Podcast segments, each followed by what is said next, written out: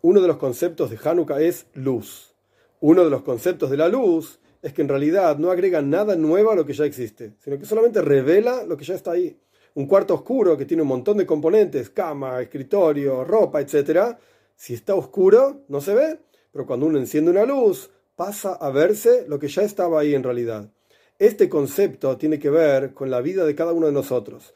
Todos tenemos en nuestro interior un alma, pero a veces ese alma está como oculta, entonces tenemos que revelarla. ¿Cómo se revela el alma? A través del rezo, a través de la conexión con Dios, tefilá, esto genera que la luz del alma se ilumine, se encienda y brille con muchísima fuerza e intensidad. Y esto hace que uno pueda ver los potenciales que ya tiene en su interior. Entonces, uno de los asuntos de Hanukkah, ¿cuál es? Revelar el verdadero potencial que tenemos en nuestro interior. Hanukkah Sameach.